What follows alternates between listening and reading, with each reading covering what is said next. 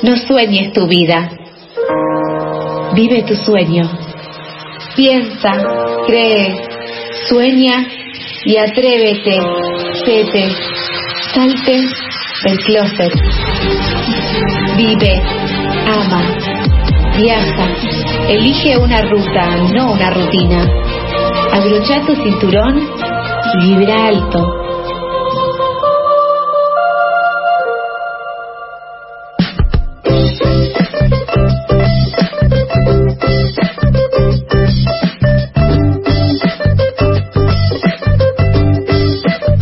12 horas del mediodía, clavado en punto, y con esta musiquita tan eh, relajante y que te pone de buen humor, recibimos a Tete. ¿Cómo estás, Tete?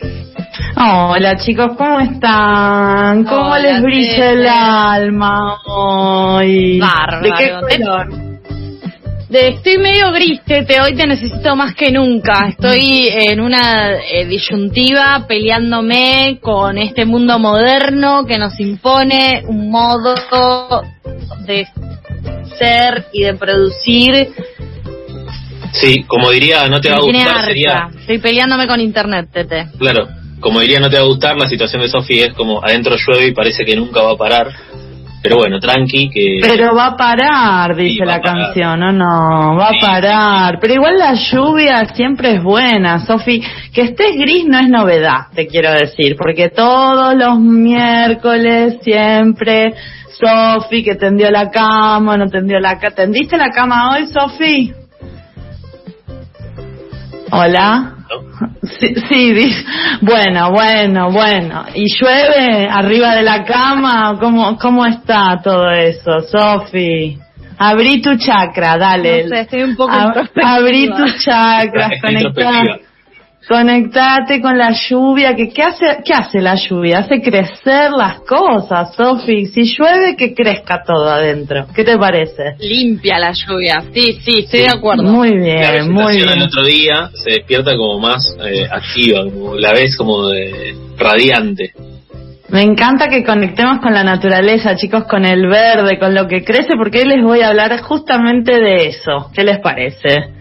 Seguimos en segunda ola, ¿no? O sea, Sí. la ola es como una ola cada vez más grande, pero es la segunda. Le vamos a cambiar el, el nombre, le vamos a decir personas en situación de tercera ola. Nosotros estamos conectados ahí con los oyentes que están en alguna ola, ¿les parece así? Personas en situación de ola permanente o como le quieran llamar, indagando un poco en las cosas que nos pueden hacer sentir un poco mejor con todo este agobio, con toda esta situación tan estresante del coronavirus, empezaron a, aparecer, bueno, recomendaciones para calmar un poco la ansiedad, ¿no es cierto? ¿Es eso lo que te pasa, Sofía? ¿Estás ansiosa por el futuro, por el pasado, por todo? Estoy Hay algo que incertidumbre. Exacto, bueno, ahí estamos todos, surfeando esa ola interminable y qué mejor, ¿no? Que conectar con lo que sabemos que es real, con lo que la incertidumbre nada, la tierra, ¿no? La Pachamama, ese lugar que sabemos que si se riega crece, ¿o no, Charlie? O sea, y, Sí, y la vegetación florece, ¿cómo dijiste? Luminosa, ¿cómo era esa palabra? Radiante, mira qué linda palabra, Sofi, para vos y tu día gris. Por eso, chicos, hoy traje dos opciones para conectarnos con la tierra, para bajar nuestra ansiedad, cosas que nos van a hacer sentir que somos el uno con el universo, la una con la universa. ¿Qué preferís, Sofi, universo o universa? La una con la universa re- realmente eh, me llena el alma. Ahí No está, me encanta. Conectémonos con esa universa y yo te voy a proponer una conexión también con gallinas. Porque ustedes me van a decir, gallinas, ¿qué son las gallinas? Exacto, Charlie, los de River Plate y todo eso. No, acá sería más una cuestión literal, de la gallinitud propia de la gallina. Porque chicos, está muy de moda, muy de moda entre los famosos del mundo tener un gallinero propio. ¿Ubican al príncipe Harry? Al de Meghan Markle, al hijo de Lady Di. ¿Vieron que hace, hace unas semanas, un mes más o menos, le dio una mega hiper entrevista a Oprah Winfrey, la periodista norteamericana, en donde contaron un montón de cosas de la realeza y estaban ahí todos los cholulos diciendo qué barbaridad, la reina de Inglaterra es mala, ¿no? Como si nadie nunca lo hubiera dicho. El detalle que me interesa a mí rescatar para este momento Universa, con, de una con el Universa, es que parte de la entrevista, no sé si la vieron, se dio en la casa que tienen Meghan Markle y el príncipe Harry en Montecito, California, pero en el gallinero.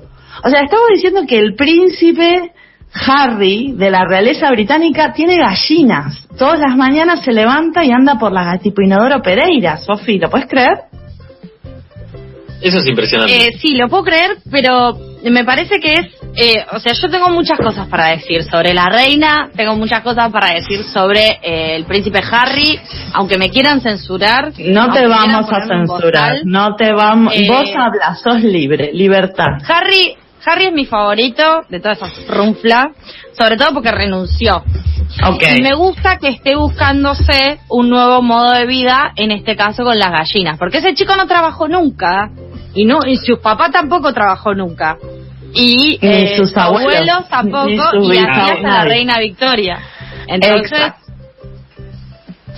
Claro, el punto acá interesante que parece ser que Harry en sí mismo no llevaba el germen gallina, como no lleva el germen trabajo tampoco, ni el gen trabajo, parece que esto es una cuestión de Meghan. De hecho, el príncipe Harry le dijo a Oprah Winfrey, comillas, Meghan siempre quiso tener gallinas. O sea, me pregunto yo igual cuál, dónde nace el deseo infantil de tener una gallina, ¿no? ¿Será la pregunta qué vino primero, el huevo o la gallina, como un desafío eh, universal?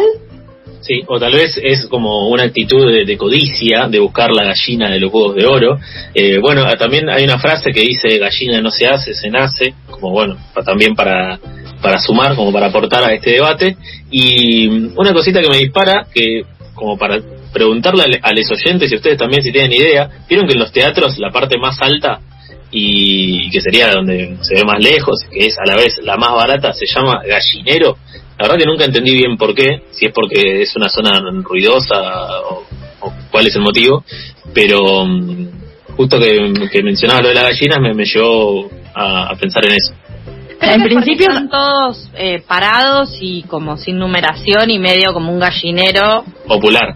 Popular, claro. Igual les quiero decir que eh, de donde yo vengo, que ahora se está haciendo de moda irse a los pueblos y todo, yo tenía eh, mi varias gente, de, no sé si de mi familia, pero sí cercana, que tenían gallinero en el fondo de la casa. No solo por sus huevos, sino también por sus pollos. Ahí está. Bueno, esa es la conexión que queremos que queremos transmitirle a los oyentes hoy, de conectarse justamente con esa obra de creación que es el huevo, ¿no?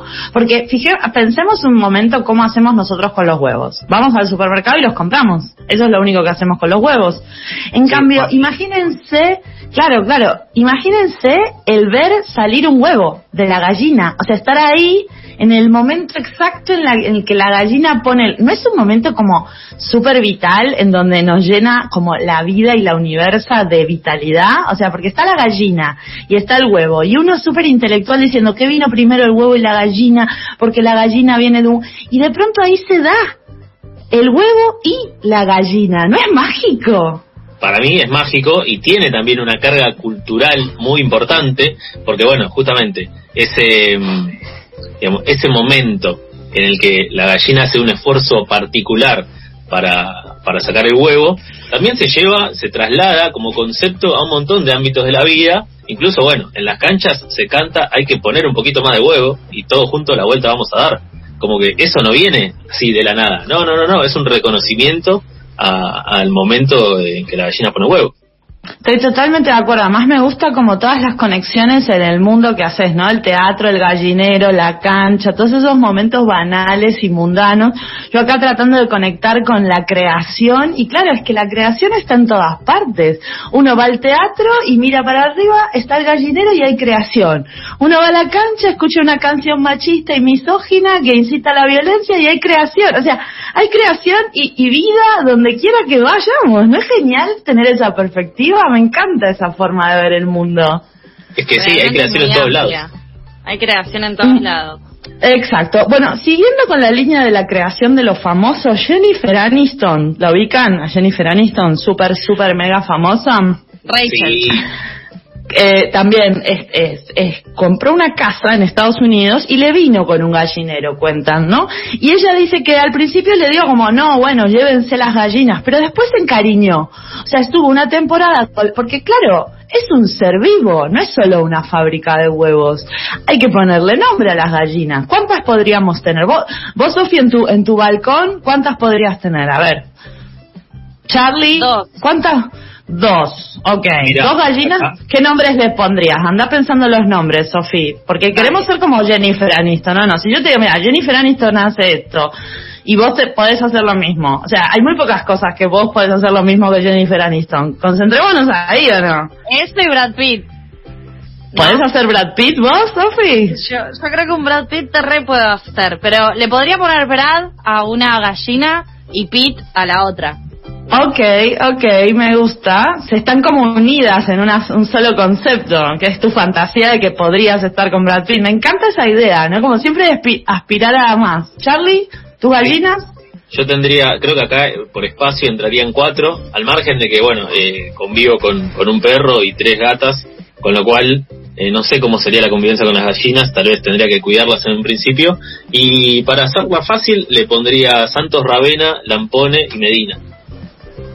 Muy bien, muy bien. Cuatro gallinas simuladoras. Me encanta porque además hace falta una versión femenina de los simuladores. Si Damián Cifrón está escuchando, ya que Sofi tiene el teléfono de Brad Pitt, yo tengo el de Cifrón.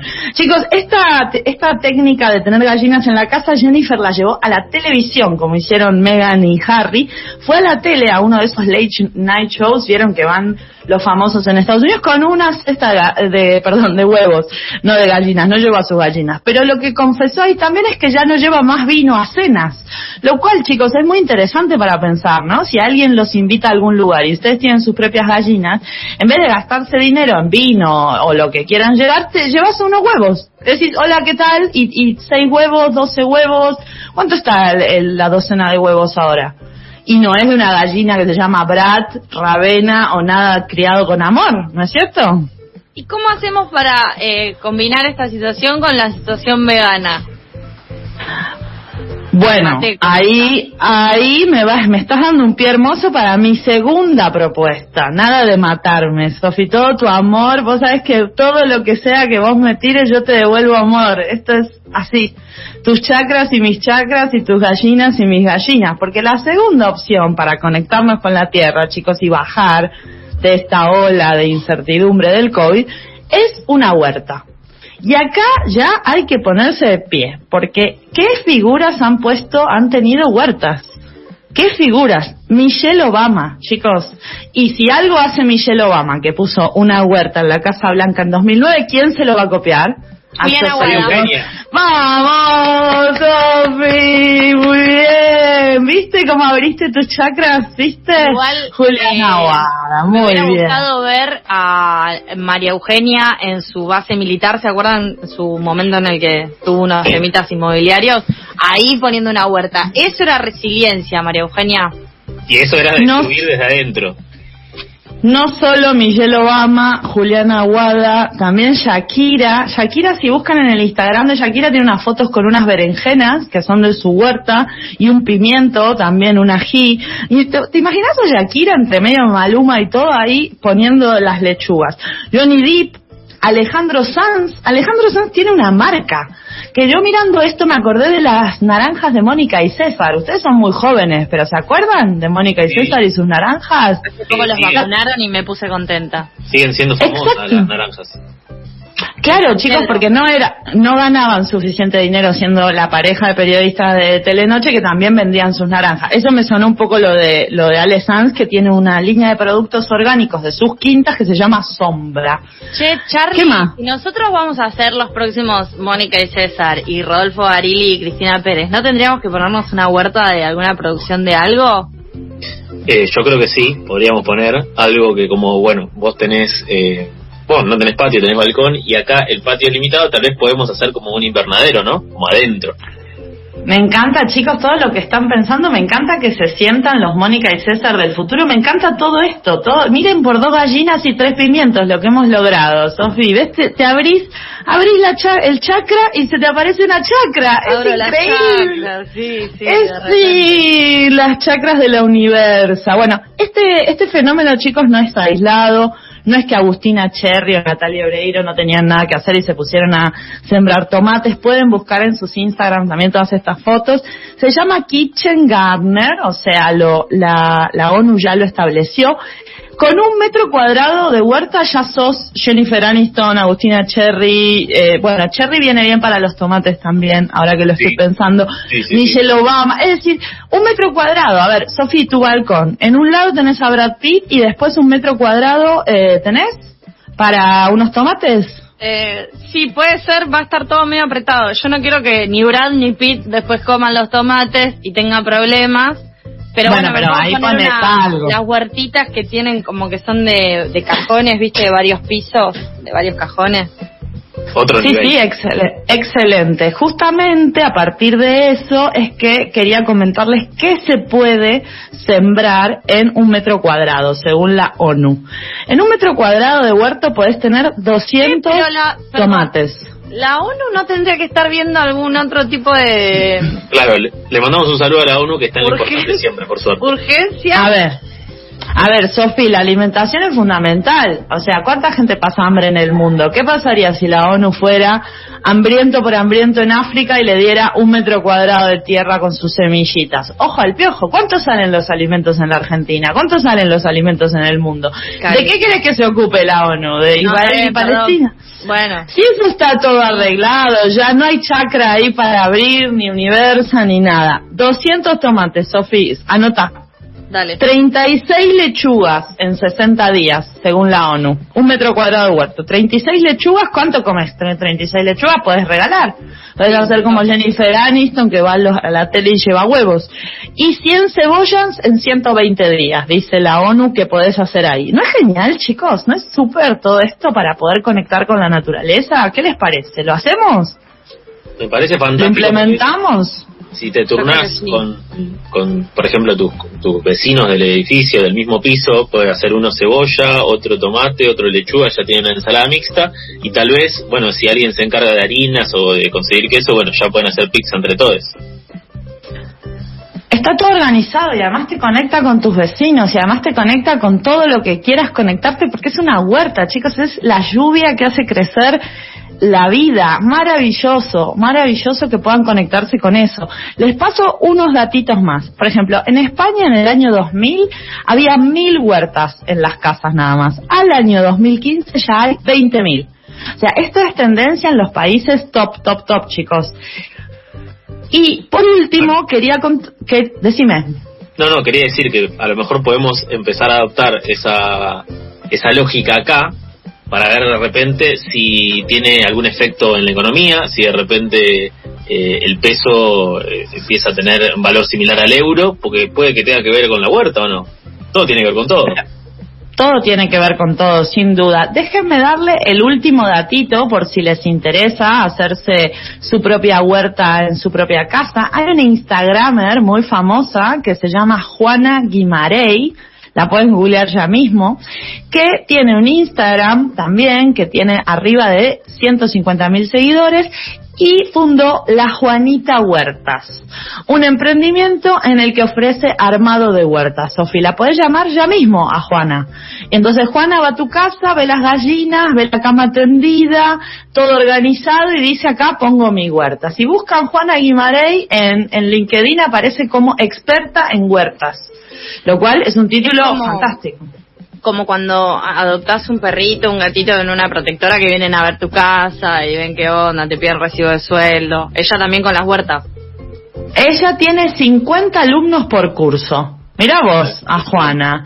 Y dice que tiene un boom, dijo, dijo que después de la cuarentena hubo un boom, ¿no? Como el de la masa madre, ¿no? Entonces, ella va a tu casa o vos vas a un curso y ella te explica cómo hacer todo esto de la huerta. Fantástico, ¿o no?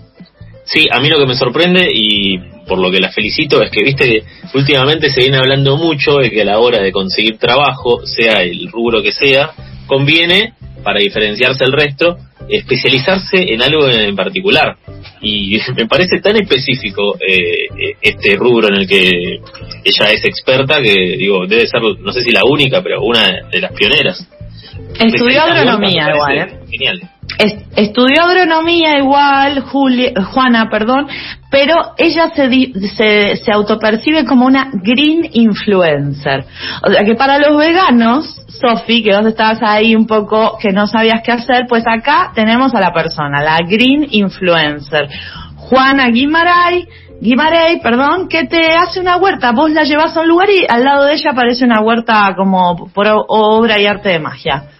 Qué bien tener ese superpoder, ¿no?